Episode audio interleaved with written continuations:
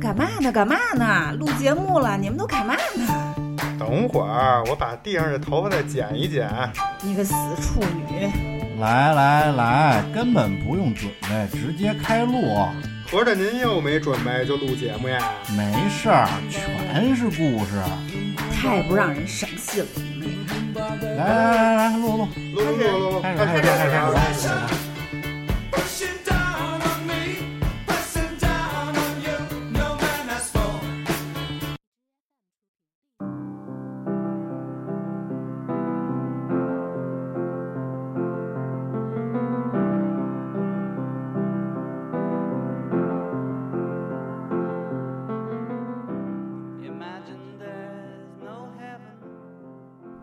流水不争先，争的是滔滔不绝。欢迎收听切尔电台，生生不息。我是芝士。我是庄主，我是奶牛，哎，我最近关注一些概念啊、效应啊这些东西。有嚯你这元宇宙啊，曼曼德拉，哎，咱们确实啊，之前聊过一期曼德拉效应，嗯那确实也是效应里面很著名的一个，对吧？它指的是群体性的这个记忆错乱嗯，啊，就集体的记忆错成了另外一个版本对，啊，就是曼德拉，就是有人记得他在一个年份死亡了，但是其实事实是另外的一个年份，对嗯造成这种群体性的记忆偏差。叫曼德拉效应，但是嗯其实除了这个效应之外，还有很多有意思的效应。哦，跟生活息息相关。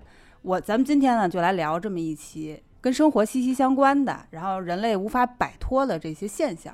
哦嗯，这个觉得应该挺有意思的，知识 性，对，而且这个感觉可能就是一开始你没没讲之前你不知道这些，讲完以后没准你都符合，哎，是吧真的，因为人类真的无法摆脱。反正我在整理这些素材的时候，我觉得、嗯、都有我的影子，你知道吧？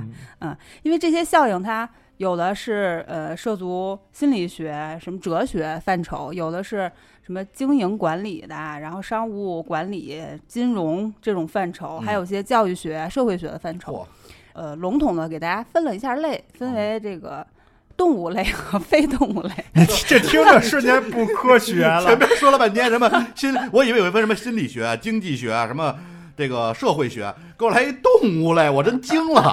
因为这些效应，一会儿你们听就知道了。就你中有我，我中有你。我怎么感觉这个就是听众打开这一期，本身以为是我靠这期节含目金。量 高啊！对，这是一个就是学问型的，对就是而且肯定特别就是真实，然后又偏门儿，平时咱们了解不了。但是听知识分说完分什么动物类，这立瞬马间觉得这是不是扯扯淡呢？在这 就不提气，你 知道吗？走进动物世界了，嗯有是点吧？搞笑，你是不哦是得需要一个赵忠祥老师？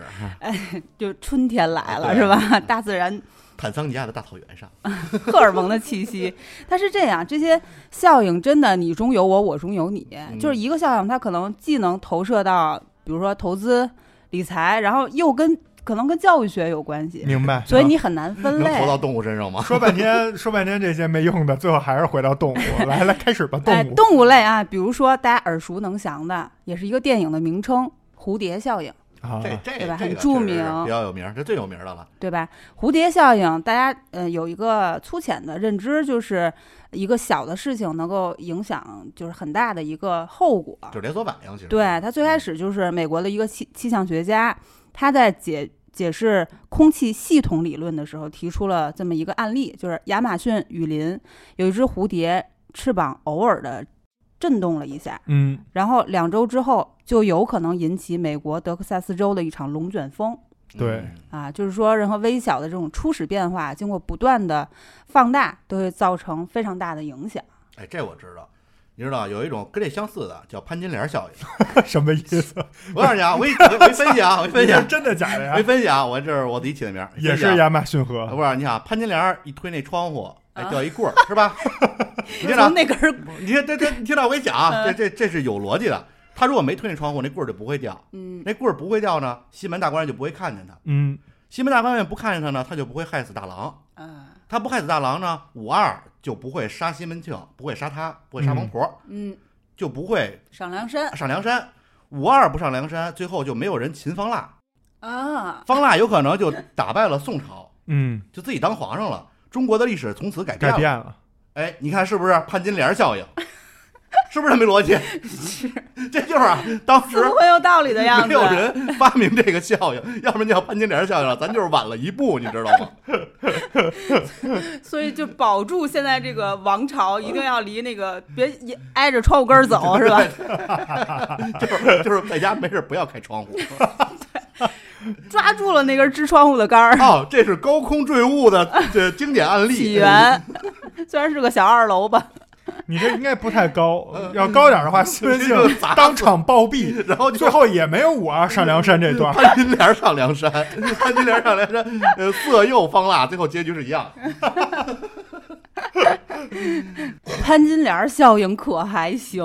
嗯 这蝴蝶效应就是是是怎么回事儿啊？你就这是么一一说，个以后没法再听蝴蝶效应了，这不就是潘金莲效啊应？一样的事儿，我蝴跟你蝶就是扇了一下翅膀，潘金莲就是开了一下讲窗户，对那棍儿没支住，对，结果都造成了非常大的波动。其实这蝴蝶效应最开最开始呢，是这气象学家做了一个电脑程序，哦，就是模拟气候的变化，用这个图像来表示。他做好这个程序之后呢，他就去喝杯咖啡， 嗯，一杯咖啡的功夫，就是模拟出来的这个结果，就是数值差异非常的大哦，啊，就是在美国的德克萨斯州那边就掀起了一场一场龙卷风。但是这个东西就是，就咱们讨论啊，因为咱咱也不是研究这个效应的，咱们就是听着好玩嘛。嗯就是你说它真的是有科学道理吗？有啊，你想啊，我给你我给你推论一个啊，啊，你看，比如这个这儿有雨林里被雷击了，有这么一个小火星，本来小火星要灭，过来一蝴蝶，扇了一下翅膀，哎，一吹，呼着了，火起来了，火一起来，雨林着大火，哎，这个冷什么热空气上升什么，造成了什么这大气，然后最后就发生了龙卷风，有可能。但是你这个主要是就是蝴蝶效应，我当时就觉得特别，就是我我自己就是觉得有点扯的原因，是因为它那个地点离得太远了，嗯对吧？就是你就是虽然都在就是美洲，但是一个在南美洲，一个在北美洲，这个不不不少距离呢。对，其实就是，但是我觉得，而且你这中间，你，看一个蝴蝶扇一下翅膀，那边引发了一个龙卷风，在这个过程之中，没准还有很多乌鸦， 就是把那个方向给改变了，还可能还有什么雨滴，怎么怎么怎么着，就它不仅仅是单单的一个东西，就是。制式的，对，没错，所以它是用这个电脑程序跑通的这么一个理论，它肯定是。就为什么说这个天气预报不准啊？嗯肯定也会有很多蝴蝶呀、 什么乌鸦的翅膀啊之类的这种很多的不确定因素对，来去影响的。就是嗯万事万物都有变变数嘛。对，嗯，因为你就像咱们地球上产生生物，据说这个概率就非常非常非常低，就是在可能因为某一些叭叭一些小的这个小元素啊互小相变碰撞，数然后出产生了第一个细胞。就如果咱们呃，就有科学家分享，地球重启从头开始，未必还有生物。独挡，哎，未必有生物，未必有人，未必最后是人站在食物链顶端啊，这这个都是各种各样的巧巧合。这个，所以这个蝴蝶这应该也是一个各种各样的因素聚集在一起一个巧合。嗯，而且蝴蝶效应除了说这个小事儿之后能有一个大的格局的影响，它其实还指出一点，就是初始条件。嗯，就是你这事物发展的结果，它特别受初始条件，就对初初始条件有这个特别敏感的依赖性。嗯，嗯，就是这叫什么初始值的极端不稳定性，科学家命名为混沌，你知道吧那？你混沌理论啊，对，这个这个我也有亲身经历啊！哦你看咱仨坐聚聚在一起做电台，这不就是巧合吗？我给你讲讲为什么啊！我给你推到十多年前，火我我当时如果不是在那场，窗户根儿走，我当时如果那庄主是那个屋里的那个， 我当时如果不是在那个足球场，足球场，要不是因为当时我们足球队的那个人拉肚子嗯，没法上，我就不会去替补。嗯我不会去替补，腿就不会折。我腿不折，我就不会去某家公司就是工作，我就认识不了知识，就嗯根本就没有后面，就我可能连你都不认识了。对，你看 啊，这 个觉这最这就是一泡屎引发的电台。不这个东西往对啊台上往前推，他为什么会拉肚子？哎，他已经吃了什么不干净的东西。是，嗯这不干净东西怎么着？可能就是因为有一个蝴蝶，有一苍蝇在那儿拉了跑屎，拉在这菜上拉了跑屎，它嗯就细菌有细菌，它就拉肚子了。他也有可能是编谎， 就是就是不想踢， 在宿舍玩游 戏，反正这你苍蝇效就是应嘛，你硬找都能找到，嗯这是我的版本。那你从志士的角度，对吧？嗯他当时那个版本，他要不是当时喜欢上一个男的，他可能就不会哎，还真不是，当时去咱们共同的那家公司是培培介绍我去啊的，你看。那是因为先跟培培成为了大学同学，然后你再嗯问问培培，没准还是因为你要不是高考多考了两分儿，你就不会跟培培培培成为大学成为一同学大学同学，你要不是因为当时高中时候没被某个男生看耽误看看上，你就考多考，你要你看就清上了，华了，不是你要被看上了，你就耽误学习了，没被看上，然后多考了两分儿，这一切的一切都能找到最早的根源因所以都是巧合嘛。因果 论，嗯嗯，就鸡巴胡编，嗯这样好吗？ 咱们来看下一个动物啊，嗯鳄鱼效应。哎，这还不知这没听过。哎，这听听啊，这原意是假定有一只鳄鱼咬住了你的脚，哎，如果你试图用手去挣脱你的脚，你得拔这个脚啊，或者你推那鳄鱼啊，这个鳄鱼呢就会在这个时候同时咬住你的脚和手。啊，哎，你越啊挣扎，咬住的越多。嗯，不是他怎么会争？ 不是他，，你先让他讲 完 我想不是你听他们都是先别咬别找 bug，你先让知识讲完，对我也听着有点问题。你先你先说，你越挣扎，它咬住的越多。所以就是说，如果万一鳄鱼咬住了你的脚，你唯一的办法就是牺牲一只脚。壮士断腕嘛，对，这这就是鳄鱼效应，这是就吗是鳄鱼效应。首先咱咱们先分析一下这个效应有问题。我我先说我的问题啊，咱们可能不一样。我的问题是，假如一个鳄鱼咬到了你的一只脚一，只脚，嗯，鳄鱼只有一张嘴，对吧？对，你拿手去推开或者去挣脱掰它的时候，它除非以就是巨快的速度，就是咱们小时候玩那抓棍儿，你知道吗？就是翻手掌，翻手掌，对扔起来，叭，还得同时再多抓着，除非它有这种速度，否则它很难去同时咬住你的脚和你的手。鳄而鱼且是有这个速度的吧？你看鳄鱼捕食的时候，而它再加上它嘴很大呀，它完全可以就是同时一下就再次抓捕。但是它张开那一瞬间，我还把脚抽走了呢。啊你可能没他反应快。那有可能对嗯啊，那这么说我就没问题千了。嗯钧一发，我我点也是在这儿啊，就是说嗯怎么能，就是我手去推他，他张嘴又就给咬我逮上手了。这不合理啊！这个就是我平时跟咩咩打架的时候吧，就老有这个经验，啊，就是它咬你不是吗？就是比如说我擒住他的一只手，嗯，他伸右手过来打我，叭抓住了，这就挺费劲的了。这时候他又拿左手过来打，比如说我右手，比如端上一碗饭啊，只有一只手，我就得就撒开手的同时，同时抓他两只，两只啊手就是都能，就很难啊。这个就是小时候玩那个什么叫什么，就羊的那个骨骨节叫什么？那个嘎羊嘎拐哎，对，就抓那个，扔一个赶紧抓另一个，抓羊拐，是不是这么一手个疾眼快，嗯，嗯，但是我觉得这玩意儿你要，他应该换一种说法，就是比如你越推他，这鳄鱼啊，它咬怕越越紧，它哎，他不想让你推他，他就使劲，那你推不推他那不成王八了吗？啊？对啊，王八就是咬住王八理论，啊，对，咬住不你你又发现一个理论咬住不松腿，但王八它嘴小，嗯鳄鱼嘴大，所以它王八反咬再加上反应快，王八可能咬不到我的脚，它能咬着我鞋带儿都不错。咬你大脚趾头豆。咱们那个不要在意这些 细节， OK，好吧 OK 哎，这个所以典故它嗯是、它是这样的，给你们举一个例子就知道了。其实鳄鱼效应又叫鳄鱼法则，它是广泛运用于股市啊，什么这种证券投资，哎你说我就反映到股市，是不是？其实就是止损，嗯，对吧？止损其实是证券投资的一个算基本功。对，我们投资啊，买股票也好，基金也好，给自己设一个止盈线，一个止止损线啊，这是常识。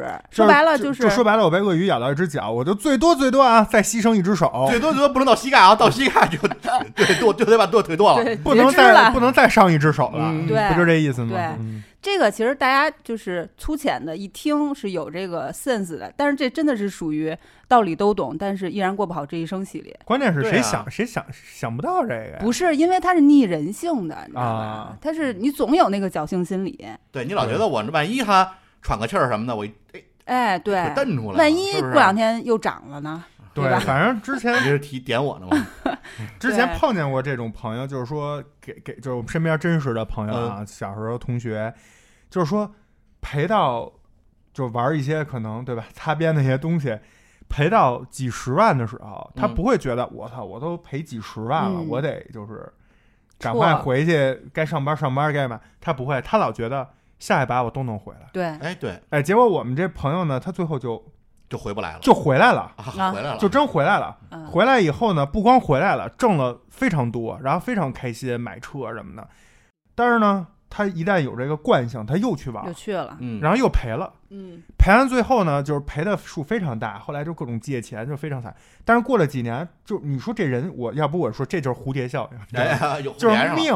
他当被鳄鱼咬住脚以后，他已经把四肢都牺牲进去，甚恨不得拉了身边的亲人一块儿过来推这个鳄鱼，都被鳄鱼擒住了以后，哎，这个时候有一只蝴蝶，可能在鳄鱼眼睛那儿扇了一下翅膀，嗯拉了一泡屎，嗨鳄鱼迷眼了，啊，张嘴了张嘴了，最后赚了不少。啊，嗯还把鳄鱼嘴里那鱼拿走了。赚了不少以后，还自己还那个就是心态也调整过来了，不再玩了。哎，嗯这这还不以错前不懂见好就收，这回就是经过大跌大起，但是他最最牛逼是他能起来，嗯最后那家、大多数人是起不来的。所以你说肯定得有一只蝴蝶，嗨，对吧？迷他迷迷了这个嗯迷他的眼，鳄鱼的了，眼，他这其实也是一种，让鳄鱼流下了眼泪，是吧？他这其实也是一种鳄鳄鱼效应。你想啊，他这个吞出来了，他知道止损了，他以后再不招那鳄鱼了。嗯，哎，你看他也是在，就是他的对定定现是不是我牺牲一只脚，他牺牲是我跑出来了，我就不嗯再招他了。有些人呢，是我招，哎，挺觉得我能跑，哎刺 激，太有意太有意思了这事疯儿，狂 试探是吧？太有意思了这事儿。嗯，再再高深点，这人可能觉得，哎，我能当蝴 蝶，你你看，嗯我能自救，跟别人吹牛逼，你看我给你来这个啊，嗯你看我给你来这个啊，是不是？以这句话开场，通常都是 啊。玩线了。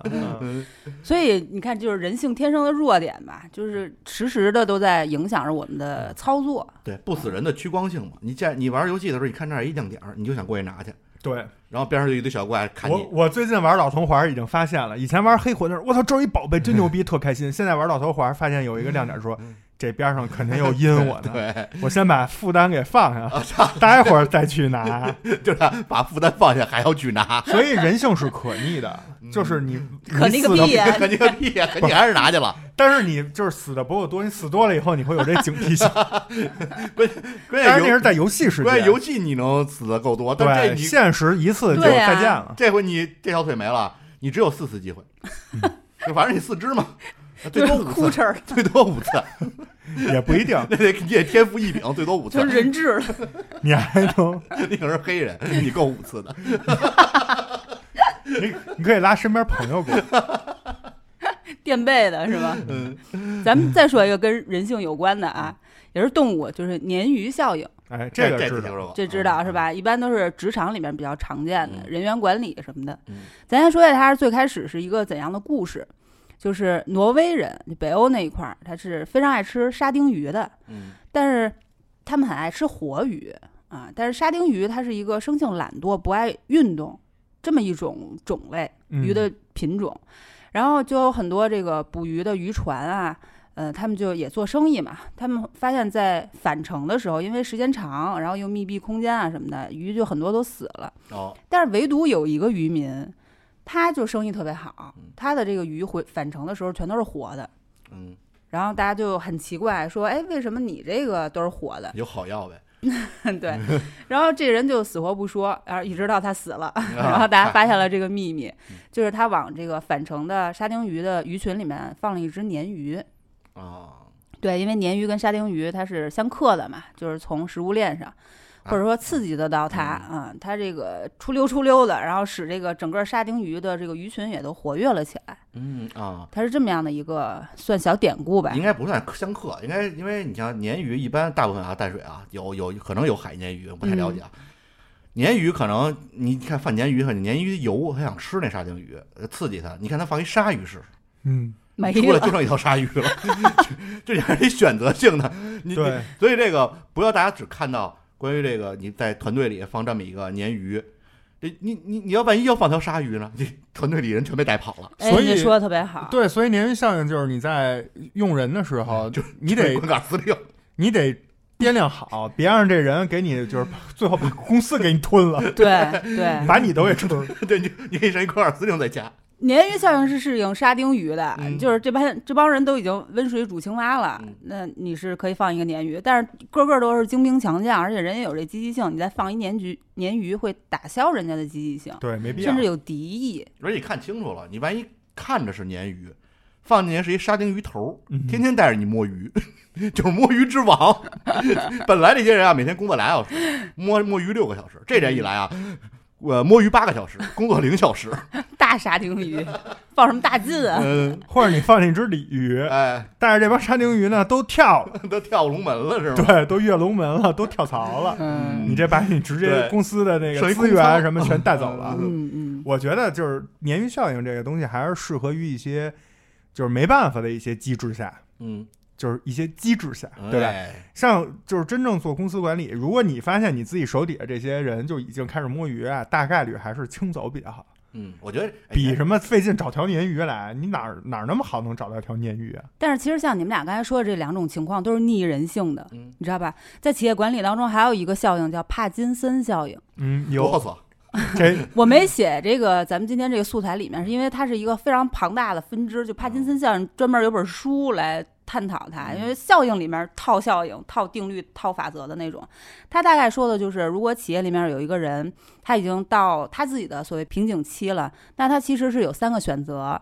第一个选择是像庄主说的，你你放一鲨鱼，嗯就是我找一个比更牛我逼的更牛逼的，刺激我，刺激我，嗯，太或刺者是就是因为他毕竟还是在企业当中，这其实是逆人性的。我不能找一比我更优秀的，把我比下去了，嗯对吧？那你你再找比我更优秀，其实是我的上级应该去去做对的对事对情，我不能自己再推荐一个，这不是灭我自己激吗了，？就觉得生活太平淡了，我得找一对手。对，对这是肯定是逆人性的。第二呢，就是我自主退出，我已经到嗯瓶颈期间了，我不可能对公司、对团队有更多的贡献了，这其实也是逆人性的，因为毕竟我有收入，对吧？明白明白很，多人不会选择这两种，但是通常会选择什么呢？我再找两个比我弱的，哎放在我的团队里面。这叫清道夫效应。啊，对，啊、摸这样鱼王呢效应也也能就表面上看上去是多做了事情，然后多招兵买马了，但是实际上我整个的组织架构全都是就变成了那种反涌的，然后无能的。低效的，就是其实很多企业是这叫大公司病。我嗯们说大公司病、大企业病都是帕金森定律、帕金森效应。哎，那这个我找出一个经济学的原理啊，嗯，这个能挣钱呀、哦庄主，你适合干这个，为什么呀？你从今天开始就投投简历，哦，你就是帕金森，我我啊，你就是帕金森员多工。我啊，就是当你发现你自己也到瓶颈期了，然后在企业中可能也丧失了一些这种对吧、嗯受宠，嗯这时候你把我招进来，哎，我给你反衬，嗯，我给你衬托，因为我的装装疯卖傻嗯以及无能摸鱼，是傻带你。对， 把您突凸显出、啊特别英明特别优秀。啊，然后我故意，比如在会上就是说点儿那种脑残的，你呢一一针见血，见血啊嗯点破我，然后你想了什么好主意呢？我上去去抱怨吐槽，哎，哎，然后你想出一解决方法来，嗯，就是俩人来这么一个啊配唱一出合。戏，最后呢，那你说庄主无所谓嘛，也不要脸嘛，最后就是开除我嘛，嗯，你再开除我，我还能拿点赔偿，哎，拿这赔偿我还你再去分你一半儿。你去投简历。你再去找一家，你来扮演这个帕金森，然后我这边儿我再想办法把我开了，我再看点赔这偿。叫我要打去你那儿这叫打短工。这叫啊，这叫踢云纵，左脚踩右脚，咱俩越来越高， 你知道吗？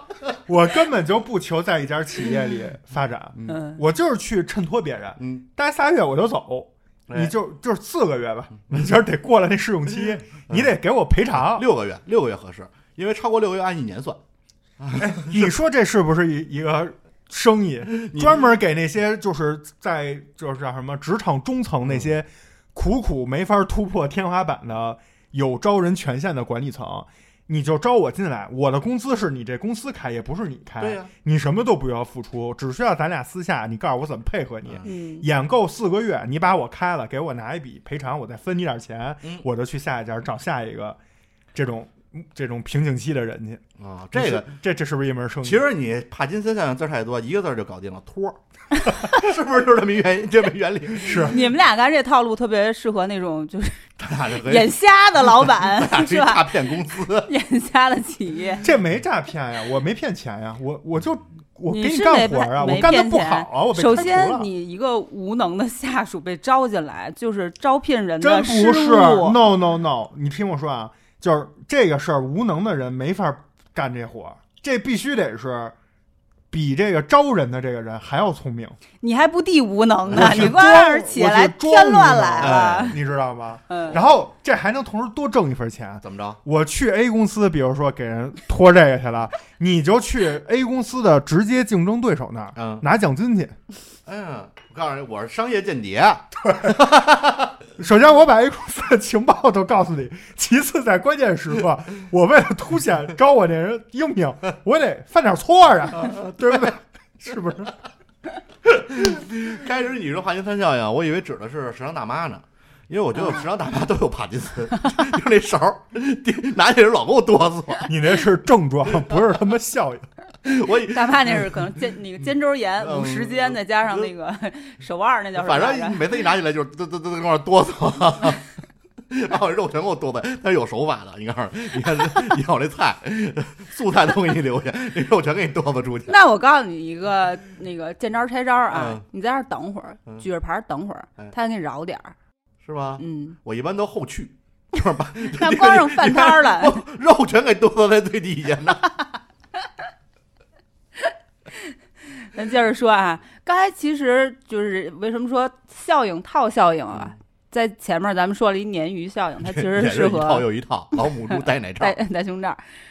鲶鱼效应适合温水煮青蛙的人，对嗯吧？那其实也有一个青蛙效应。哦，青蛙效应，我们不用多说。温水煮青蛙就是你给它放一个凉锅里面，然后慢慢煮煮热，这个水温慢慢的变热，它不会立刻往外跳，就慢慢的在这个环境里就 成熟青蛙了，但是这事儿啊成我告诉田你，鸡。 那你这个慢开水煮青蛙，就是这个效应有什么应用场景吗？哎应用场景就是大家不要居安思危啊，你明白吗？就是你舒适的环境，你开始觉 得嗯是泡要居安思危，不是不要居安思 危。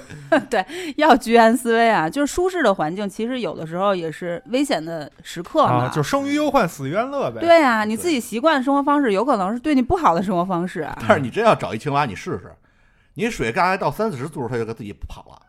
啊，它是不吗？傻，它不傻。但是这个是一嗯个实验啊，这是十九世纪末，呃，美国康奈尔大学进对，嗯进那行个了一年非常那著个名年的代实验，那个 青青蛙都傻可啊，能就不，是 它是加了一盖儿，可能啊就跟那个原来有一实验啊，就是把那螃蟹往那儿一放，往桌上一放，一出声儿，那螃蟹就跑。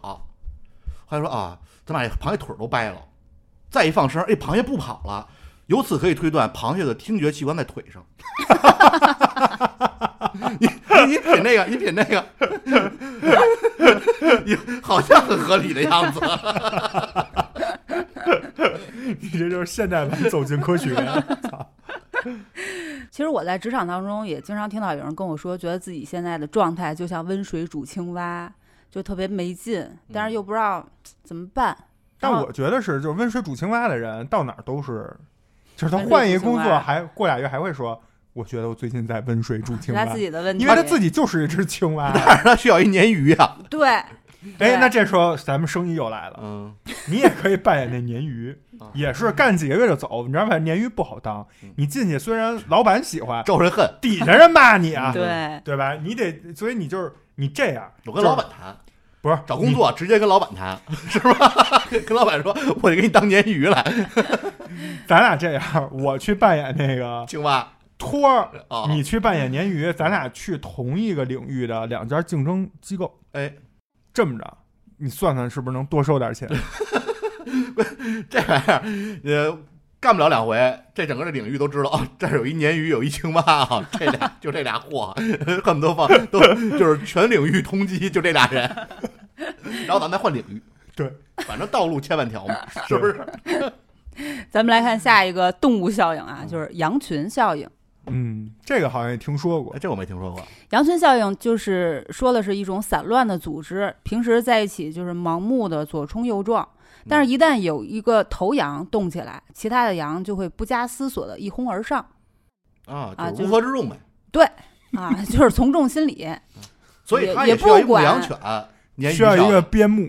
鲶鱼效应。嗯对，就是你也不知道前面是什么，前面有可能是狼或者是什么悬崖，这个特啊也不知道别有没有草就去了。对，这个特别像，我觉得就是大家就是这两年那种炒作、哎，跟风，嗯，就是所谓什么就是东跟西风嘛一出就卖的巨火，就早些年那耐克刚出那乔丹鞋，排队嗯是中关村一下地铁站，一堆人排队，然后过来问小伙子：“嗯能借你身份证有用吗就听着也不像什么正正经？” 生意。买鞋。对，嗯然后后来又炒这个炒那个，你记着当年就那 MCM 那包一出的时候，啊，早在十年前，哎呦，满大街所有人真的假的甭管全背。嗯，其实你你看现在就是 可能也没什么人背了，对，他他就是愿意这样，这是不是就是羊群效应？就是他他跟那个鲶鱼还不一样，他是不知道这个东西到底前方是 X 因素，对，但是我就是愣冲，这这就愣是撞盲目嘛。就是盲目。啊嗯，嗯，他觉得随着大溜儿有安全感，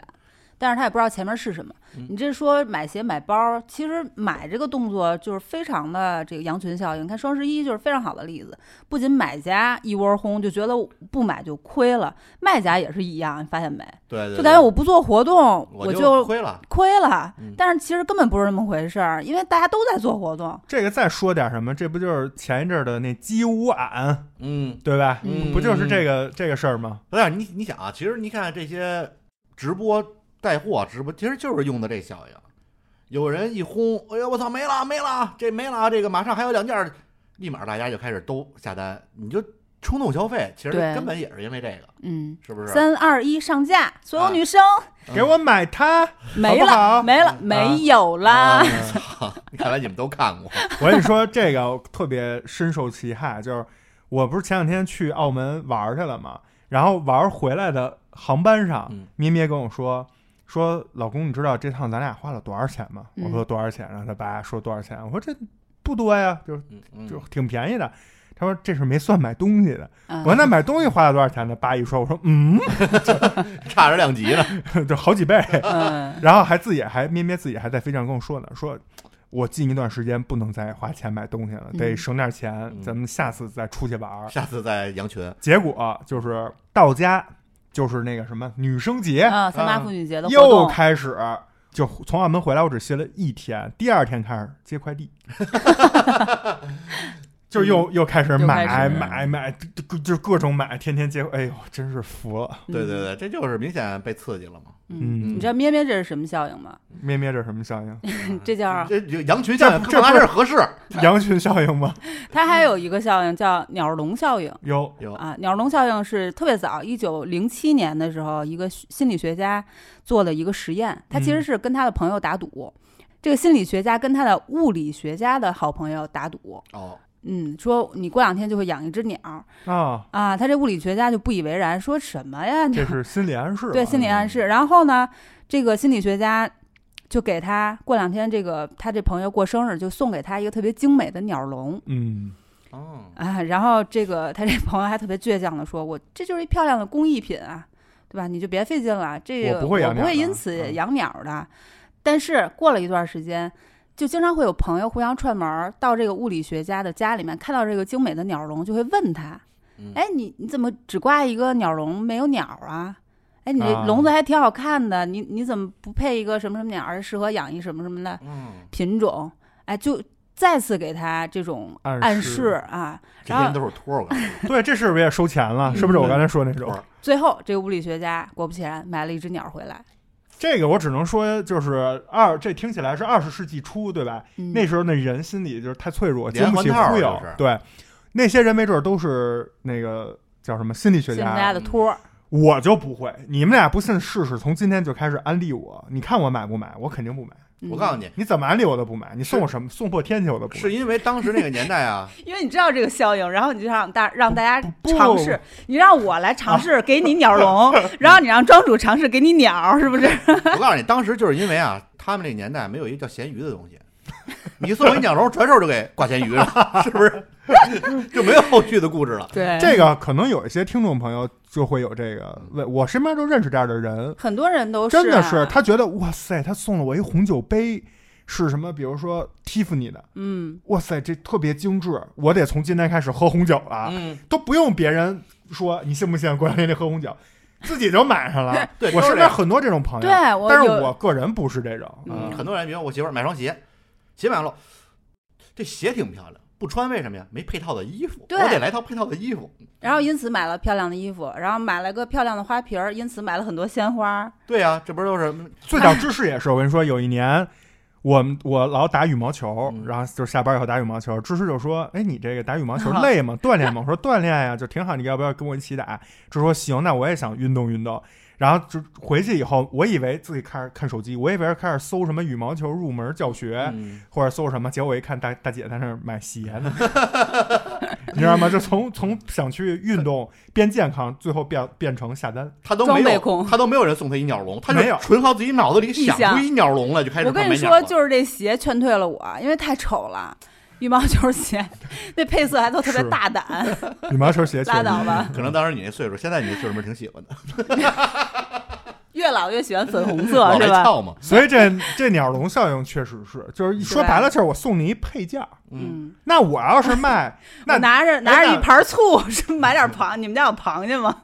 嗯我这呀就是给你们送送你一地垫儿，车里那地垫儿，然后你得买一车呀，地垫儿没地儿用 啊。那咱应该这么干。你得想想这些效应，咱今天不是白在这聊，咱得对学以致用。发现商机，对，商机就先对咱们自己好。咱这样，以后咱们弄一群，嗯对吧？咱们再建一个切尔的群，哎，只要是新粉丝都进来，进来我就送你荔枝币， 嗯，嗯我送你两荔枝币，嗯，对吧？咱们一期节目最少三荔枝币，这我这事儿应该荔枝干，不应该咱干，你 你知道吗？但是仅供就是切尔专用，嗯，那那你你让他让他养成习惯之后嗯来听咱们的节目。这是对，一商机。其实很多商家在玩这个手段嘛。嗯，对对吧，呀、都是玩这个。嗯，嗯，就是从消费者的角度也是。那买根我要是滑雪教练，我就天天送别人，就是送他一个便宜点的，比如雪镜或者我不知道那贵不贵啊嗯，就送点便宜的那种。我送点代金券儿，然后你就想滑雪，你想滑雪，你一想这东西谁送我的呀？奶牛送我的呀？奶牛干嘛的呀？滑雪教练呀？那我正好找奶牛教我滑雪，嗯， 是是不是就这意你思？看就这意思。代金券儿，免费领一张满二百减二十的，免费领一张玛莎拉蒂五元代金券儿，领完之后是吧？你是不是想消费？是不是你想买这玛莎拉蒂嗯，是是然吧后？你不用，你就觉得你亏了，对啊，嗯亏五块呢，是不是？拿捏的死死的，这消费者心理。嗯咱们来看下一个动物效应啊，嗯刺猬效应。这个我也听说过，嗯，你有没听说过没？有，你怎么这么孤陋寡 闻呀？嗯，我最近不，我效应比较少，嗯，我可能是曼德拉效应了，都忘了。曼德拉是继承别的了，不是都而且曼德忘了。拉不是你个人，嗯 对，我是继一群承别的，像蝴蝶效应继承潘金莲效应了， 是不是？没事儿，他没听过不重要，重点是他听完之后引发了很多他其他的这嗯个效 应。他能发明效应，对，我的效应是他的蝴蝶 效应。挺好。你就是潘金莲，你就是你就是那胸罩，他是老母猪， 你戴上就一套又一套就出来了。喝点药嗯吧，好吧。刺猬效应本来是来自叔本华的一个哲学著作，嗯，他说的是两个刺猬因为寒冷拥抱在一起，但是因为各自身上都长着 刺，所以他们就哦离开了一段距离，啊就扎了一下，哎，又躲开了，嗯但是又冷，就又凑到了一起，就这么几经 折腾，然后就找到了， 扎死了，就这么几经折腾，终于找到了一个合适的距离。嗯肚皮贴肚皮，这也有问题，对呀、你侧着躺不就完了吗？抱着， 肚皮贴肚皮不就搞定了吗？ 你那刺儿贴上也不不取暖呀、对，只有肉体贴或上者他才们暖。嗯站起来，是不是？站站起来肚皮贴拥肚皮抱嘛嘛，对啊肚皮贴肚皮。对，不是完事儿了吗？不要在意这些细节好嗯啊。他说的就是你要找一个 合既适的能距给离对方嗯取暖又不能被扎的距离嗯。它其实主要指的是人际交往当中的心理距离效应。这不就是距离产生美吗？对，是的，嗯，就是你距离小的别胜新婚保，持不都是这意思吗？嗯对吧？就是拿捏好，就是咱们玩 DOTA 叫 hit on the run，是不是？玩魔兽世界叫放风筝，对，嗯就是放风筝 拉嘛，开距离。就是打两哪下儿哪儿都撤一撤，打两下魔兽世界长期的一个打打 BOSS 长期用的一个术语，在保持集合的同时保持分散。什么鬼？这就是那紧张又活泼，啊是是不是？我也讲啊，严肃活我泼。为什么叫保持集叫集合的同时要保持分散？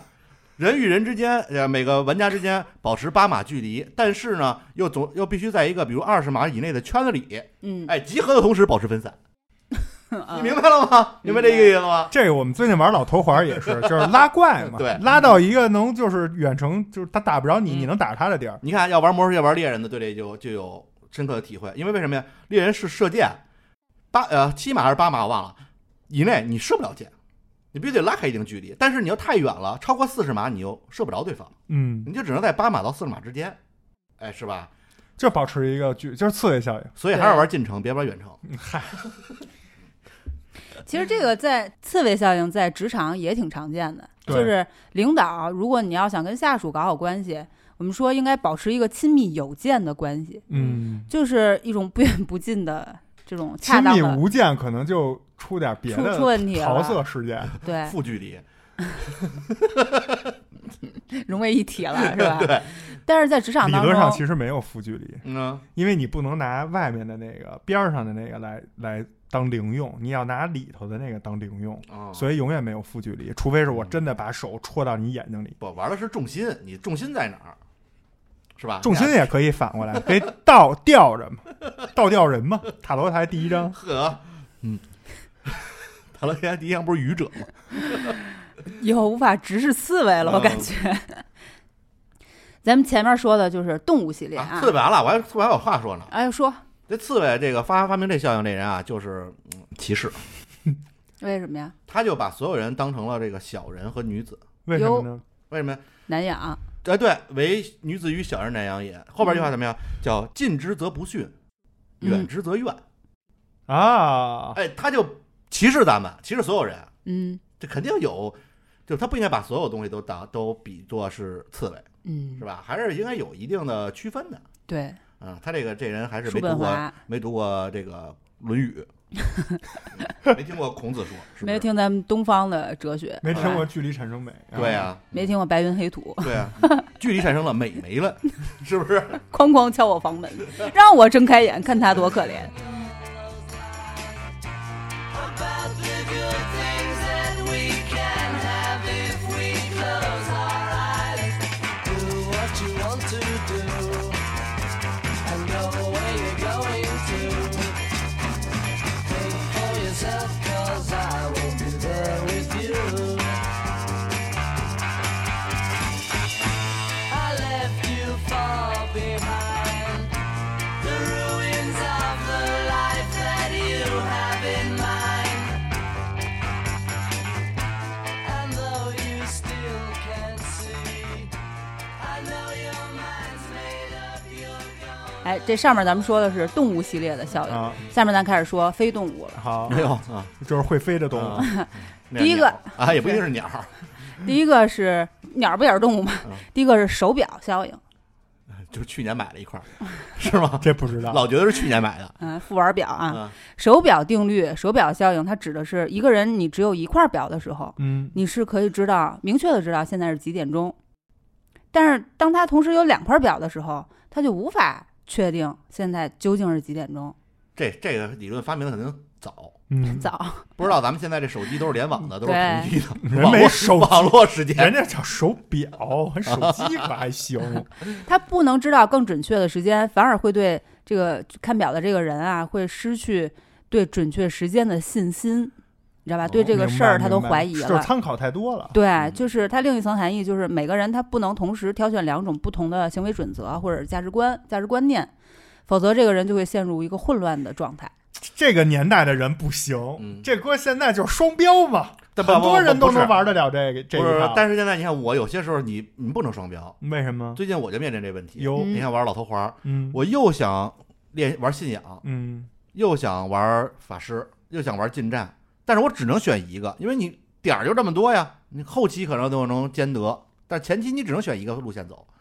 这时候你就是有三个表给你，你要你想带三块儿的时候，但是现在你你想你要带三这块么说，现 在这么多就你是想带三块表的时候就不让你带。他现在是刺激你 啊，呃，就是刺激让你让你选择更多嘛，所以人焦虑嘛，无所适从嘛，嗯你就焦虑了嘛。嗯，着距离了吗？啊对啊，你就不你就你不知道就哪个好，哪啊条这道好、啊你确实也没。法双，这跟双标还不太一不样。太一样，不一对吧样，嗯，就是一个人不能同时采取两种不同的方法，也不能同时设两个不同的目标，你这前提都是对自己，对自己，嗯你有分叉能甚至你不能，是两个目 标，嗯，嗨，这有病吧？你这这个可能得 给搁一搁。那一针灵去，你可能得。然后也不能同时被两个人来同时指挥，对吧？嗯婆媳关系，嗯老中老公在中间很很为难，嗯，就会陷入一个无所适从的状态，很焦虑。啊，你说婆媳这个还好像跟这手手表效应挺贴切，啊啊嗯，对吧？就是两套准则嘛，对，两个不同的立场，对，然后公你司在中间就两个领导，对，嗯，就是所战以略在管理学上最大的一个就是叫什么，就是禁忌吧，嗯就是双管理制嘛。对，这双管理制很很很恶心的，对你，双管理制现在有一些公司。呃，可可以这样，就是我是行你行政上上面的领导，他是你项目上的领导，嗯这还可以。哎，但如果说我们俩都是行政上的，或者我们俩都是项目上的领导，那就出问题了，你就两套价值观了。还有常见的什么越级管理嗯，啊，跨级上边副总找你啊，你这事儿怎么怎么着啊，然后你领导说这事儿不应该怎么怎么着，你就很难做你就不知道哪个表。啊，对你就不知道听哪个表的，对，嗯嗯，反正他俩都表，他们俩不仅表在这个层面，而且往往这个时候是在利用你，而且他们尤俩其之是间他是在拿你直属领导来在你是一刺棋探子，我就是他俩的嗯战啊场，对，他俩身上驰骋， battle 是不是在我身上，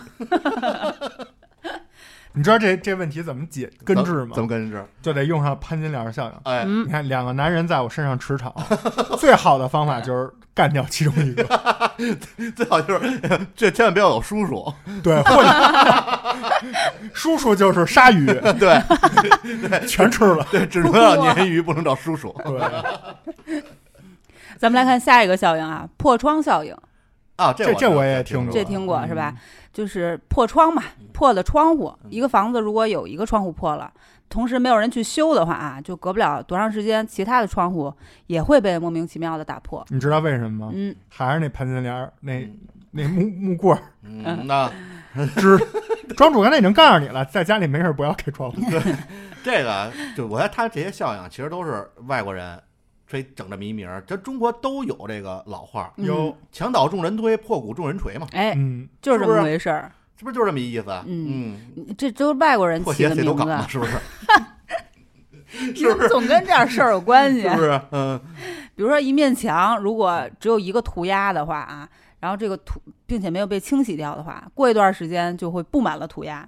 对嗯，那个涂 鸦墙其实我觉得这个非常偏从典众，型的，这有点羊群效应。对偏从众。你比如我到一地儿，地上一个烟头都没有，我就不好意思抽烟。对，只要有几个烟头，我觉得这地儿能抽烟，嗯，是吧？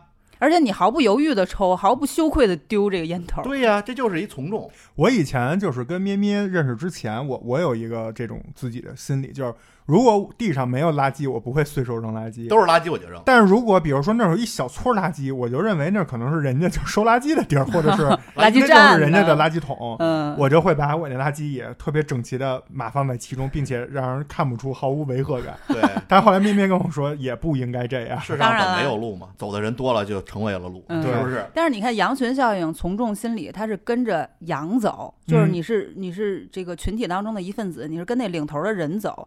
但是这个破窗效应，它指的是环境对一个人产生的这种强烈的暗示嗯和诱导性，就往往是公众麻木不仁的这种氛围，然后就会让你，比如说一些犯罪滋生明白嗯啊、都会是或者跟有一破种窗效应叫有就关。是呃破窗效应，感觉听起来也像是那破罐破摔或者叫那个法不责众，就大家你这么干了，我也这么干，嗯，法不责就众。比如现在那电动自行车嗯，你就你逆行胡逼骑，你头一回家，我也头一回家，对是不是？我我我说的还是交通问题， 你老往那个犯罪这 块儿了，老往那边没缘那办个，法是不是？这你像这，比如哪儿发生点事儿了，就一暴乱，这家这人开始上那个超市抢东西，嗯，所有人都去，你就觉得哎，我不去，我不去我就亏了。我觉得哎人家这干了没被抓着，我也能干。嗯其，实也再再把一讲就是什么呀，就是侥幸心理，对，哎，觉得我干了也没事儿，呃嗯还是就另外还是找刺激，还是从人性 那个角度去出发，都不就太觉都得没他学行会我也鳄鱼行。效应。嗯，但是其实不是刚才奶牛说的破罐子破摔，嗯，嗯，因为破罐破摔是就是自我，但是跟这个整体的环境他影是摔响别人 氛围。那祸不祸不单行是不是 摔更别准？人这那破罐个儿，破罐破摔是习得性无助效 应，哦专门有这么一个效 应。 习得习得性无助教育，哎，我跟你说一下，它是嗯一个实验你，先说这是什么字儿？习得就是学一个习的人是吗习，就是获得性免疫缺陷综合症，咱能慢点说吗？这这知识量有点大。啊获得性免免疫缺陷综合症，获得性简称 AIDS，是干嘛的？艾滋 病，明白了吗？这个习得性无助啊，是这样，就是习是学习的习，习得就是学习到的东西，无助就是无助感啊，习得性无助这几个字，最早也是六几年的时候，一九六几年的时候，美国的一个实验对狗做的一个实验嗯。啊，这个实验一共分为三步。第一步呢，就是把狗锁进一个装有电击装置的笼子里，嗯这狗是没办法逃出来的，锁上的。然后对狗进行电击。嗯一开始的时候，这个狗就是拼命的挣扎，想要逃出这个笼子，但是呢，这狗就发现再怎么努力也没办法逃出去，它的挣扎就越来越少了。哦这人这人真是狗，我操！嗯 对，第二步呢，就把这只被电击过的狗放入到另一个笼子里，但是这个笼子与先前的笼子不一样，它是由两部分组成的，中间用一个隔板儿隔开，嗯也就是说，隔板的两边一边有电击，一边是没有电击的。嗯实验一开始的时候，这个狗被电击后，就是还是感到恐慌。但是让人惊讶的是，就是过了半分钟之后，这狗一直卧倒在地，就绝望地接受着被电击的痛苦，明白，根本不尝试逃出去，嗯，就破罐破摔。第三步呢，就是换了一些狗，这只狗是完全没有被电击，还是放进了有隔板那样的笼子，并且对它进行电击，但是这些狗就能轻松的从一边跳到没有电击的另一边儿，明就是白无论你做什么事，呃，都失败了，你就很容易陷入一种习得性无助的境地，他说就你是他说你就是狗，绝望了，你知道吧？这个用一个成语就是妄自菲薄呗，嗯，就是开始无限的贬低自己，对开始觉得自己什么都干不成。 嗯，极度的自卑，整极个度人的就绝灰说望，白了就是叫什么，就是三观碎了，嗯，已经放弃了努力放弃和了尝狗试，只想当条咸鱼，对，是吧？嗯，只想当条死狗，啊， 嗨，不要 Q 有台主播，然后我哦非常喜欢死狗。 咱们来看下一个效应是马太效应，哪俩字不儿？是福音吗？哎，就是马太福音哦，那两个你字，看准备《黑客帝国》就是能获得支持，嗯，有所以他们有还关会赶紧系。听听。嗯，这马太效应一句话来说呢，就是强者愈强，弱者愈愈弱的现象，就是旱的旱死，涝的涝死嗯啊。有钱的就越来越有钱，穷的就越来越穷。为什么叫马太效应呢？就是呃，圣经里面新约马太福音里面有一则预言，它其实就说的：凡有的，我要加倍给他，叫他多余；嗯没有的，连他所有的也要夺过来。这这不是吃多了撑了 吗？不讲理是吧？这不符啊合，这不符合社会学的那个，对呀，嗯，对吧？是吧？这就是不讲理。但是是为什么呢？我们再往前看，这是怎样的一个故事？就是从前有一个国王，他要出远门儿，临行之前呢，他交给三个仆人每人一锭银子，嗯，并且说你们去做生意，等我回来的时候再来见我。等到国王回来的时候，第一个仆人说：“说国王，您交给我一锭银子，我已经赚了十锭。”然后就这国王就奖励给他十座城邑，嗯，第二个仆人呢说：“这个国王，您给了我呃一锭银子，我已经赚了五锭。”于是国王就奖励给他五座城邑。嗯，第三个仆人说：“说国王，您给了我一锭银子，我一直包在手帕里，我怕丢了，就一直没拿出来，就还是这一锭。”然后国王就说：“ 凡有的要加倍给他，叫他哦多余。然后把说白一了，你能多给我产生利 润吗？就是穷这个穷的越来越穷，他把最富后的哦越来那越一定富人的也拿走了。嗯对但是这个故事，我觉得 他妈这个人也就是总结的有点不太对。嗯这个的前提是让他们就是有一个前提是你真的得去挣钱，就是你是有是有一个目标在这儿的，对啊，而不是一个就是说没有目标，嗯这就是你这辈子的俸禄了。嗯那可能我相信，可能有的人也不敢去做生意了。嗯，国王提前说了，说你们去做生意，等我回来的对时，候，我的意思就是说，这个效应应该就截截止在这种就是有特定目标的这种事项里，而不应该放在就是全部的事项里。嗯，就是因但为是很多人他他不是说就是额外我出生就带了一百万，然后看谁能拿一百万变出更多的财富。对很多人出生就是家庭条件很一般，那他就是很穷，那你为什么要就是把这些穷人的钱也都拿走？对它其实这其实是一个特别重要的自然法则，算是它有点像二八定律，你知道吧？就是它也是就是平衡之道，可能稍微有点极端，但是这个对一跟级反正这个跟咱们社会主义不太相符啊。我觉得咱们社会主义现在不是强调的是。就是先富带后富，共同富裕，让一部分人先富起来，然后带领剩下的人一起富裕。嗯包括现在不是说那个就是不能让这个两头的人太多，应该让中间的人更多。贫富差距不对能太啊，大，你是这吧反正咱们国家肯定不倡导这马太效应，不但倡导归不倡导，但但实事际上实实实际际上上是有样的。对对对，是这样你。会经常发现身不边有但是钱咱们人越来越电有台钱你得你不能 ZZZQ，对你得 OK 让这个效应就是适合咱们的，咱们说一说；不适合的也得提出来。不不，嗯我们不仅仅局限于经济上，对，嗯，你这很个多思社想会上的心理学呀，思想上的丰富，你越听我们电台，你越丰富，越听越丰富，你这不听的就越来越不丰富。贫瘠，对对，你看，庄主就是越不爱运动，他就越来越胖，嗯然后越胖就越不爱运动，然后最后就得病了。恶你性看循环。啊我越爱越运动，我那病就慢慢都没了。嗯嗯，这嗯这不就是马太效应吗？是这意思吧？嗯，嗯我们来看下一个啊，也是人名儿的墨菲定律。啊，嗯墨菲定律我从特别小就知道了，啊，你你你那你因为讲讲我老碰见这事儿，你讲讲，就就说白了，好的不灵，坏的灵呗。嗯对，就是那乌鸦嘴，用咱们老话，就乌鸦嘴。啊怕啥来啥。我操！到时候千万别点我名儿啊！天奶牛站起来回答这道题。你就对天老觉得自己是天谴之人， 对，就是，哎，我操！这回这考完试怎么感觉有些不对？不会不及格吧嗯？咱们班啊，就这回就一个不及格的奶牛。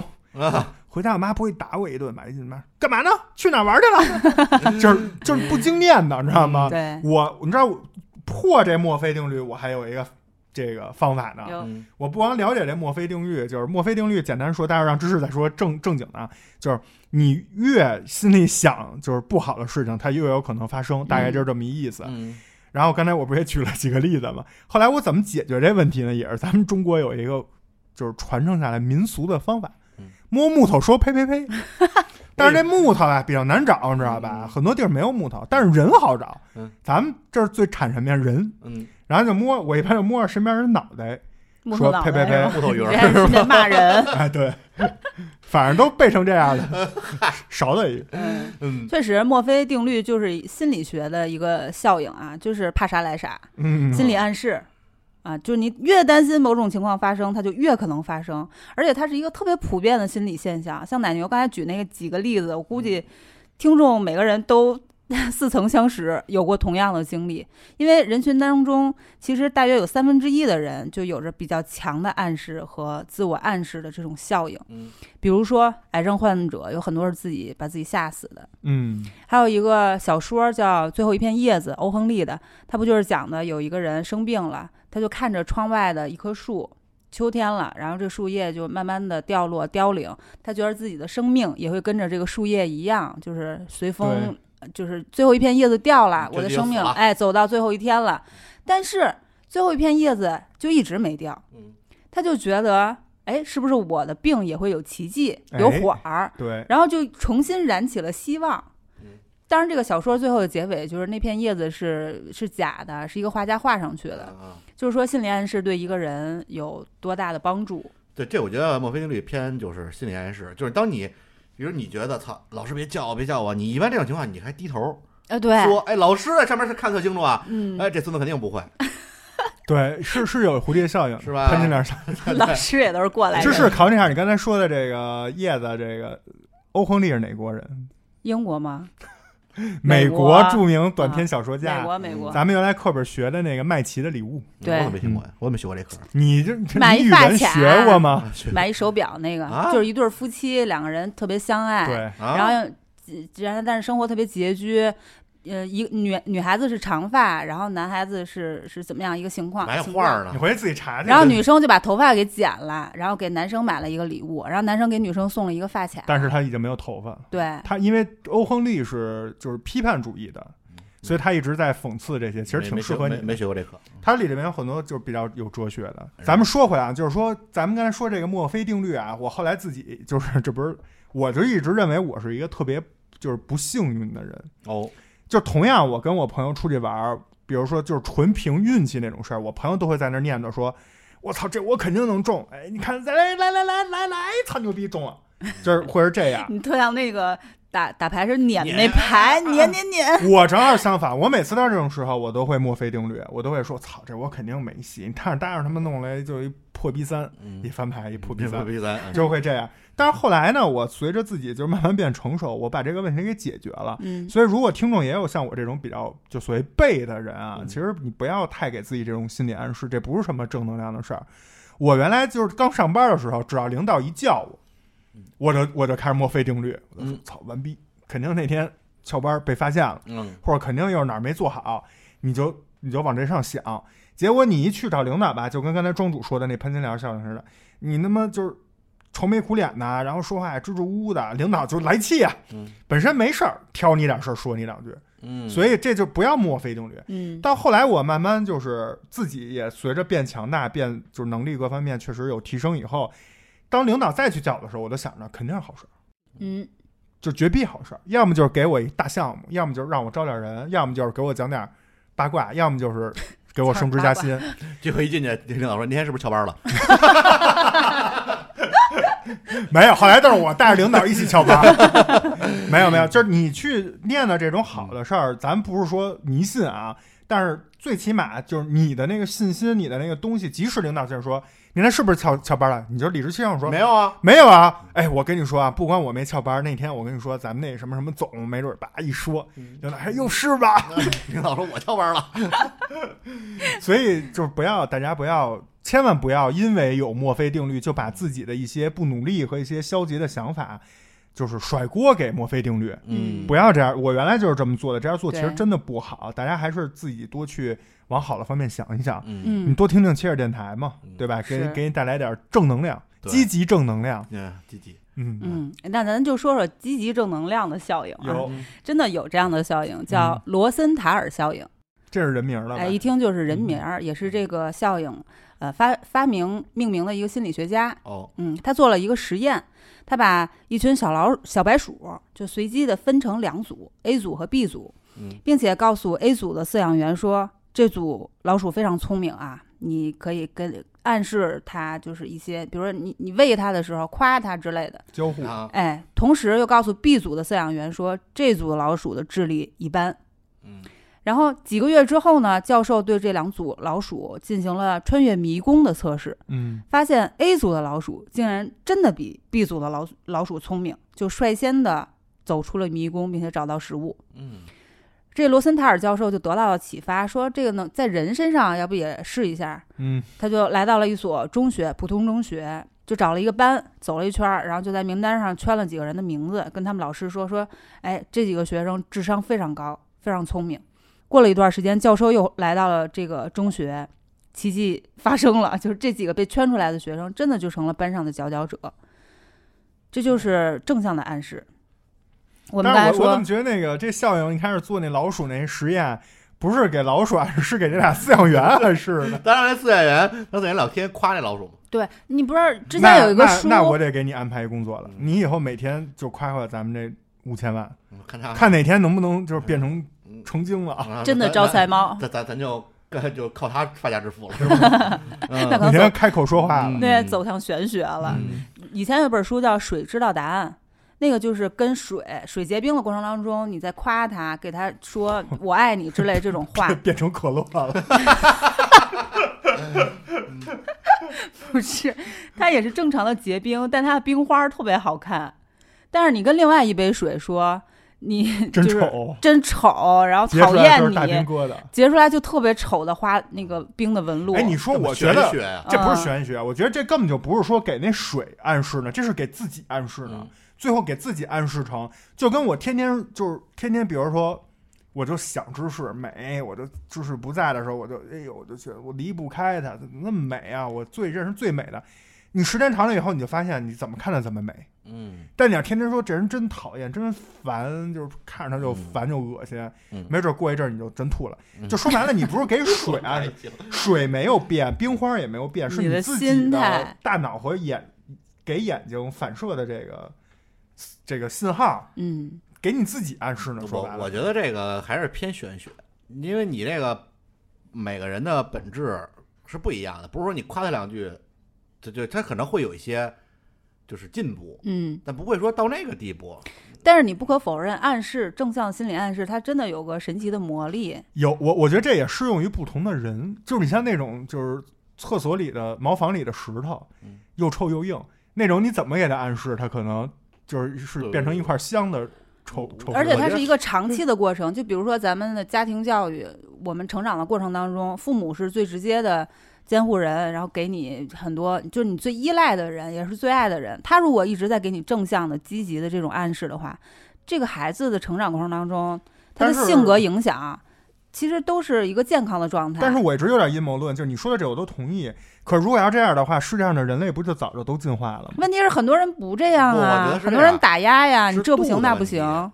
你看你怎么暗示的？你天天跟你儿子说你啊诺贝尔奖没戏，你就跟他说你啊其实是挺聪明的，你是比一般人可能稍微聪明一点儿，他有一个度的问题。我觉得也是因人而论吧。你龙生龙，凤生凤，老鼠儿子会打洞吗？你不可能说你生一老鼠儿子，你说你能成龙，他就能成龙，不是这么简单的。 嗯， 也有可能，但是如就我觉得这还是概率问题，要是要是要是否则成这全人类不都成爱因斯坦了？要是成龙了，还是他那母耗子有问题。嗯， 要是成龙了，可能是鼻子够大。对， 母耗子母耗子炒一公龙，出轨了的。那母耗子有点儿有点儿疼嗯，龙可大可小， 是不是？啊，木须那样，可进可退，是不是？嗯，乃真正法器。金箍棒是吧？就刚才庄主说这个注意度特别好对，啊，因为同时心理学上也有一个超限效应，它就是。比如说，也有一个呃故事，刚才说了欧亨利，咱们现在说美国另一个著名的作家啊，马克吐温，嗯，他在有一次听这个教堂的牧师演讲的时候，最开始他觉得牧师讲得特别好，嗯，特别感动，就准备捐款。但过了十分钟呢，这牧师还没讲完，啰嗦，哎，他就有点不耐烦了，他就决定呢，就只捐一点零钱。又过了十分钟，这牧师还没讲完，他把那教堂拆了，嗯、哎，于是他就决定一分钱也不捐。等到牧师这终于结束了这个叨逼叨永长的 演讲之后，开始募捐的时候，马克吐温非常气愤，不仅没有捐钱，还从那个盘子里顺了两块钱。 这他妈操蛋！ 不过这事儿，这不就是咱们中国也有那老话“物极必反”吗？对，对不对？那过犹不及？嗯，就是超限效应，就呃拔苗是助长。你嗯刺激过多过强就会，你看好多心小理孩上儿不耐，嗯烦，很多小孩儿特招人烦那种小孩儿，不懂事儿那长大了就是也是人渣那种，都是小时候就父母就是夸他，就过于夸夸他了，就做那实验做过了，嗯，洗脑了，我就是小公主，我就是世界第一，我对就是最最什么的，你们都是垃圾，那不就走歪了吗？对，超限效应在家庭教育里面其实是非常常见的一种效应。你说的是夸，还有骂的呢，嗯就是一个事儿往死里说你，骂或者灰是了反复的再跟你，就是时不常的提起这个事儿。这事儿今儿都已经过了，翻篇儿了，然后过俩月之后，不知道什么由头儿又说孩子一顿，嗯就给孩子就造成了一种极端的不耐烦和反抗的心理，就逼急了他就阿会。五阿五他妈那个 不是阿五同学他妈那个，咱妈见打那期嗯那个，过来先给一嘴 巴，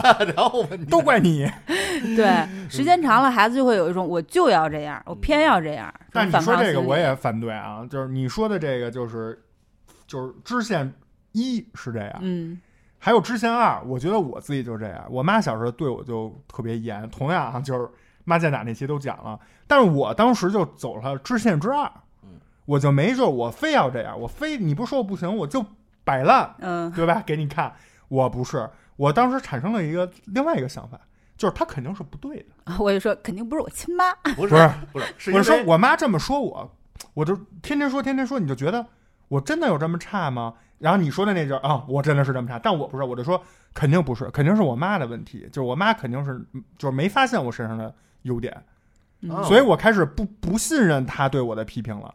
所以那你说你就说你的，反正我觉得挺好的，我就觉得也是分人。对，嗯你看有的人可能就够盖不了吃屎，就得老说他，你不说他他他他真犯呀。但是我觉得你说完这个什么超限效应，我第一反应是什么呀？听完马克吐温这故事，我反应是就咱外边那导购，嗯，嗯你去买衣服，有人就是是说先生对您好，我你叫什么？说那个需要什么？呃，你说你你说不用了，你说我自己看看就行。有人转身就走，哎，这我愿意在里边多转会儿，没准我就看这衣服，我觉得挺好就买。有人就是被叨逼叨叨逼叨跟你说我们这儿有什么折扣啊，哎，这衣服什么材料的，我他妈就想看看，嗯然后我转身就走了。这其实就是这么一个，就是你你有时候你这个度超了之后，你反而引起别人的厌烦，对，是有吧的或者那个说还店是那服务员宗着你，他妈快亲上我 了。或者还是见人下菜碟儿嗯。你看你是这种性格，但我告诉你，咩咩那种耳根子软的，他要进店没有人来找他，他他连店可能都首先他都不会进，啊，其次他进去以后可能看看就没什么，他就出去了。他不进他怎么知只道有没要有但是人只跟着要他只要有人综上咩咩，嗯我操，你看着吧，肯定消费。承担率很高是吧？对，所以这是分人的。对，所以就是所这有是事不一儿样都是的因人而异嘛。就有的人可能他就需要叨逼叨，嗯有的人就就需要你别理我，leave me alone。世界上从来没有两片同样的叶子。嗯，确实。这超限效应其实说的就是嗯还是比较负面吧，就是你批评要掌握一个度，但是同时奖励也要讲讲究一个度，注意一个度，就是德西效应。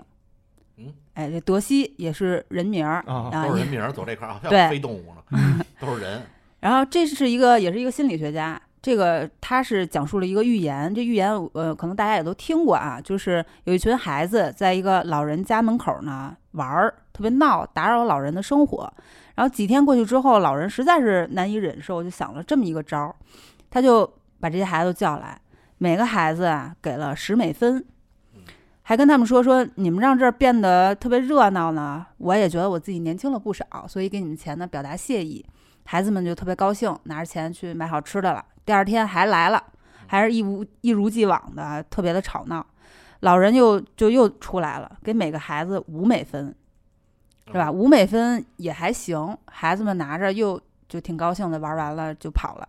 第三天呢，老人只给每个孩子两美分，嗯，啊，孩子们就特别生气，说这一天才两美分，你知不知道我们玩儿多辛苦？啊 然后他们就向老人就说，啊就说我我我们再也不来你这个门口玩儿了。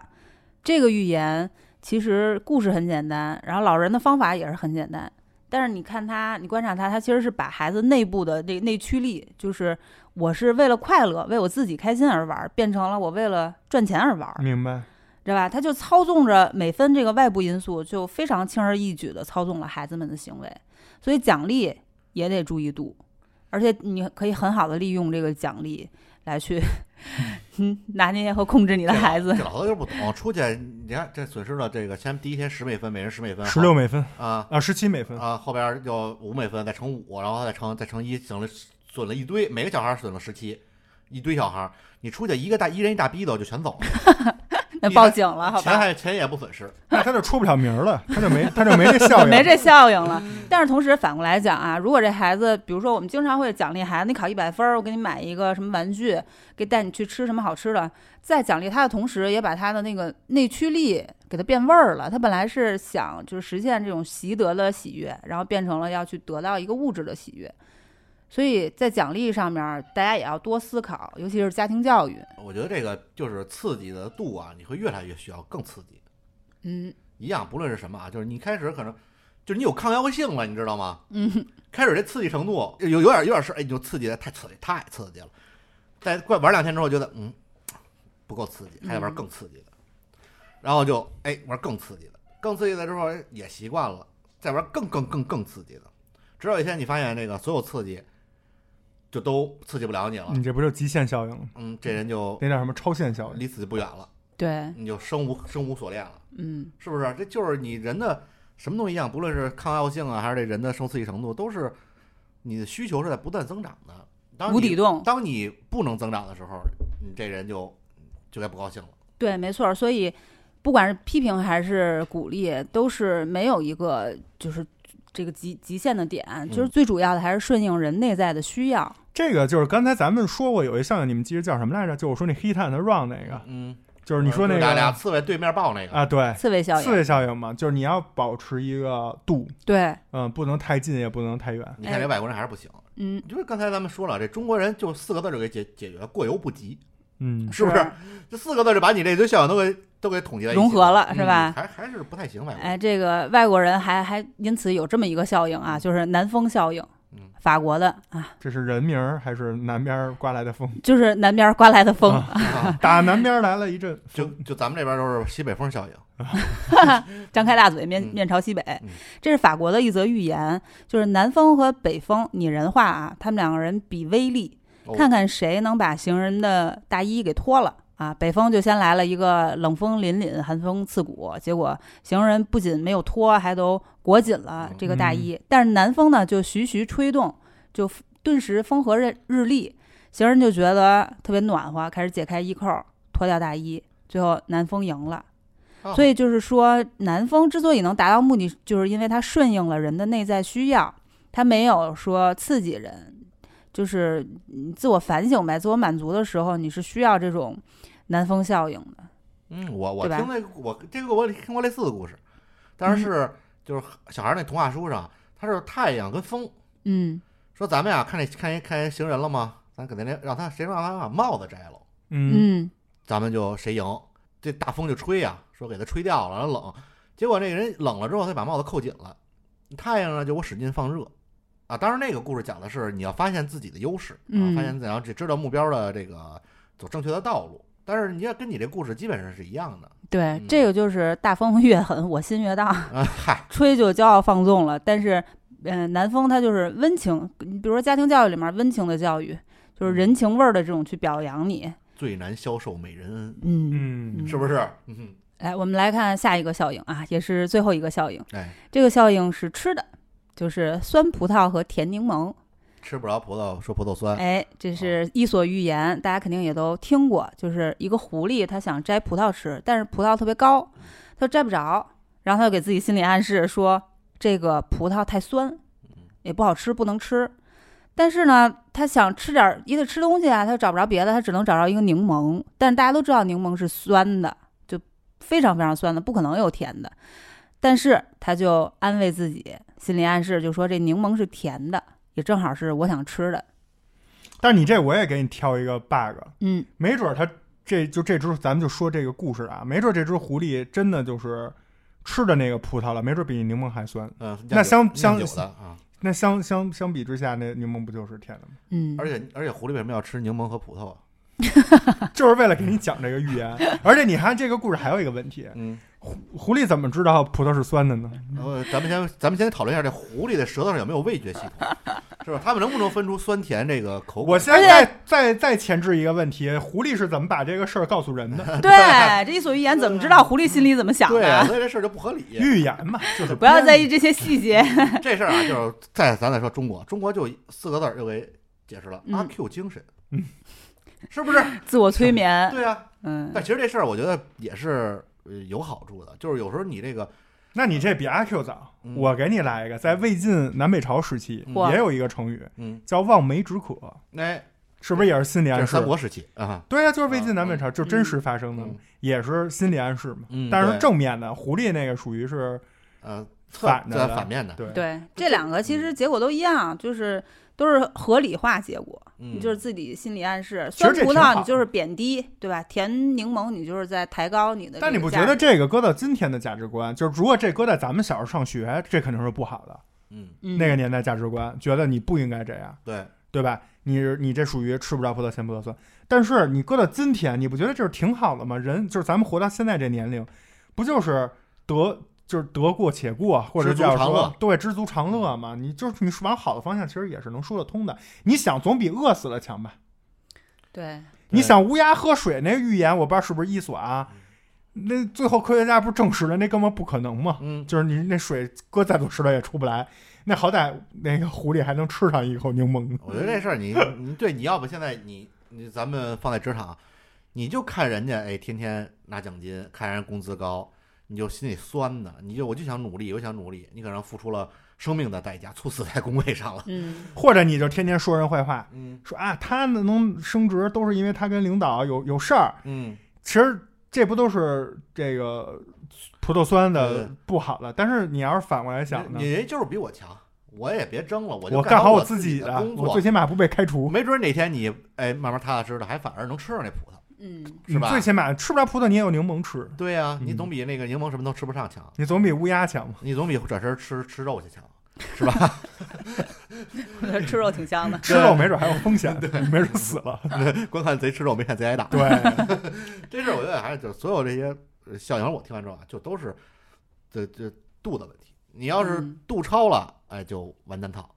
你你度合适，这是对人是有好处的 你这就是非常儒通，俗你啊这是儒家思想。啊、中庸嘛，嗯中庸讲究一个度，嗯，讲究一个干什么事儿，别先别跟我说唯心还是唯物，也别给我讲道理，嗯别讲准则，对，就说度。摸起来就啊好，对你只要你看咸鱼也是鱼，嗯，也能翻身，它也有肉，嗯它不是剩一烂骨头，嗯，对、它也没法没。咸鱼牛逼在哪儿呢？保质期长，哎，对，对吧？时时间长，还缩水， 耗死你们，亚硝酸盐还高呢。那你不用人吃啊，嗯对吧？嗯咸鱼是主体，不是人是主体，嗯所以呃，你这个度，这个就是儒家嗯，对，思想。我跟你就不太一样。哦，我想的呢，就是就是从中吸取到这些效应里，平时咱们自己注意不了的，比嗯如刚才说那刺猬效应什么的，嗯时刻提醒自己跟另一半的关系不要过于殷勤，嗯也不要过于冷漠。跟跟另一半天天面对面抱就没事儿了。对，过于殷勤呢，就是容易像刚才庄主说的，就是那个叫什么效应，嗯就是近则不逊，远则不恭，对，就是就慢慢啊，就远则怨，就变就变质了。那你过于冷淡呢也不好，这就疏疏远了。嗯，所以要 hit and run，嗯要拿捏好这个放气球、 哎放风筝，，对嗯对吧？要蹬一蹬，放一放，蹬一蹬，放一放。严肃紧张，团结活泼，对，但是今天听完这期，就是这些效应呢，我除了刚才说吸取一些平时自己可能容易忽略的，也有一些呢，就是刚才知识说的，就是人性不可逆的事儿。哎，我偏不信，我觉得可逆，可以试一试，嗯可以就是尝试突破一下自己，嗯哦，这个是我想去突破的。嗯，想听完这个，觉得有几个效应是可以，嗯，把它反反其道而行之，哎不要落入这些效应带来的负面效果。比如说我刚才说的那个墨菲定律，嗯，我不就通过自己的真实的我的前半生和我的前半生和我的中半生，就是我把这一辈子啊，把这个给拧过来了吗？嗯我不就是通过自己不信邪，对吧？然后开始想努力想办法改变这个所谓背的命运，最后摆脱掉长久的这种效应。嗯嗯，我看我听完这一段就就一个观点，就是外国人啊讲这么半天乱七八糟编故事吧，讲寓言吧。呃，还是我们中国，哎，四个字儿搞定啊！就是大家多读读古书啊，多听听我们的对，啊，古人的智慧其实比在某些层面上是比咱们现代人还要更高一些的，是的，嗯，我看得更清楚。我觉得其实中西方无所嗯谓，那他也不不了解，他没有你这个语言总结能力嘛。嗯但是你这个就是都是其实相通的嘛，嗯，然后就大家主多多读读嘛。不愿意读呢，就多听听我们节目，对是不是？我们这个这么多这么多知识点的一期节目，是不是多听听啊？听完这个一个多小时，这比看书看好几本书，是没错儿。我觉得西方可能他比如说说一个酸葡萄心理，就跟咱们说一个成语一样，嗯就是直接能 get 到那个精髓是什么，意义是什么。对，但不嗯管是东方还是西方，它都已经有那么多的前人给咱们总结出来了，这是些现象也好，定律也好，法则也好，赶紧 get 起来，不用白不对用啊。重点是需要有知识这样的人帮大家把这些东西翻出 来、提炼出来、总结出来，跟现实挂上钩。嗯嗯而对这个很重要，就是以前我们觉得这些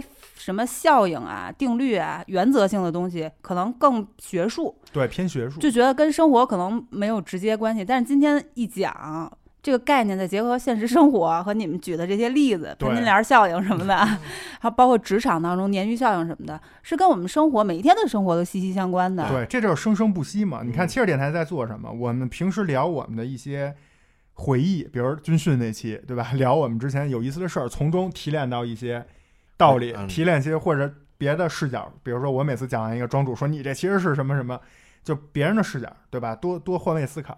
但是同时呢，我们也能帮大家把，哎，可能大家平时觉得离自己远，或者大家都知道这些东西都摆在那儿，但是老挂不上钩儿，咱把它拿出来反反哺给生活。嗯，对这样能让大家生活的就是更幸福。对，然后大家能够更轻松的看透一些事情，也特别达观的去看待自己的生活，嗯哎，这个我觉得特别重要。这就就是切尔的意义嘛。对我们总说透透过现象看本质，他直接就把本质给你总结出来了。而且我们总觉得生活有的时候会茫然的状态，是因为你要先知道自己所处的状态是什么。它可能就是一个效应，这效应可能说的是一个现象，嗯但是你要知道这个效应是什么，你才能从中找到方法。对对对对，现在有好多，呃，不论是网络平台啊，什么做做做这个视频呐、做音频呐、做各种就是文字性的，他都愿意用这种啊所谓的效应啊，或者说什么这个理论啊这种所谓的名词来解释一个事儿。这个现在大家都爱这么用之后呢，好多人可能并不是特别了解这个到底是什么、啊。嗯咱们现在就做这么一个系列、啊嗯，这不是也不要就是系列做这么几十几个，嗯给，大家讲讲。啊、当然网上还有很多其他的咱没提到的，有我觉非常多我啊觉。得如果有谁，就比如说大家经常见到一些其他的相关的名词，可以跟我们说，回头我们可以搜搜吧搜吧，差不多就过一期我们再来一期，对，挺因有意为思其的。实光是比如说咱们稍微有个小偏差的分支，说到那个帕金森定律，它其实跟墨菲定律和彼得定律，其实是黄金三大定律，就二十一世纪发明最伟大的定律，就是那种嗯级不别是的牛。顿第一定律吗？嗯，那不是21世纪嗯物 理学啊，我说是可能是心理学或者社会学，那些都值得单独拎出来，甚至单独做一期节目，嗯就说一两个小时是完全没有问题的。明白。其实如果大家感兴趣，也可以通过呃给我们留言，或者关注我们的微信公众号“切尔 FM” 的形式给我们留言，告诉我们，我们可以给大家做其他的系列。除了效应，也可以做一些，比如悖论嗯，或者定律这对种，都如果深挖的话，都挺有意思的。对。是嗯要是觉得啊我们今天聊有意思啊，就去我们我们那个《黑客帝国》聊哲学那期，那期更逗对，啊、呃大家多支持一下。嗯，对我们聊这种不会是特别抽象学的术的那，种聊哲学，都是跟生活上非常接 地气的，非常接地气我啊们。都说 人话，嗯，对，我们切尔就是争取做您生活的翻译官。哇，厉害了， 听听我争取做您荤段子手，通俗易懂。啊 走下三路啊。嗯对，然后也跟大家说一下，我们那个因为微信公众号的一些后台设置，以及我们的一些平时工作时间的原因，可能不能老盯着它去看，毕竟我们也不是客服，对，所以很多人给我们的留言呢，可能过了几个小时以后，它就不提示新消息了，导致我们可能看不到您平时的一些跟我们的互动，因为我们回去去在特别深的一个入口翻的时候能找到，发现嗯，当时好多人问了一些东西，其实我们没有及时回复，跟您说一声抱歉。但是有一个更简便的方法，能跟我们主播进行各种类型的这种合作也好、沟通也好啊，就是进入我们的切尔听众群。嗯，哎进入的方法就是在我们的微信公众号上，切尔 FM 每一篇推送的文章最底部有切尔课程表，上面有唯一的一个二维码，然后长按识别二维码，添加主播微信就可以把您拉到微信群里。对，然后有什么想平时跟切尔交流的，或者给我们供素材的，或者有想找我们要一些什么资源的，都可以在群里直接艾特我们。对嗯您要不愿意进群，就直接呃荔枝加主荔枝私信也行，对，因为荔枝我们肯定会经常看的啊。加主播微信跟主播私聊也行啊。嗯，好，那咱们这期节目就聊到这儿。嗯流水不争先，争的是滔滔不绝。感谢收听本期切尔电台，生生不息。我是芝士，我是庄主，我是奶牛我，们下期再见，拜拜。拜拜拜拜。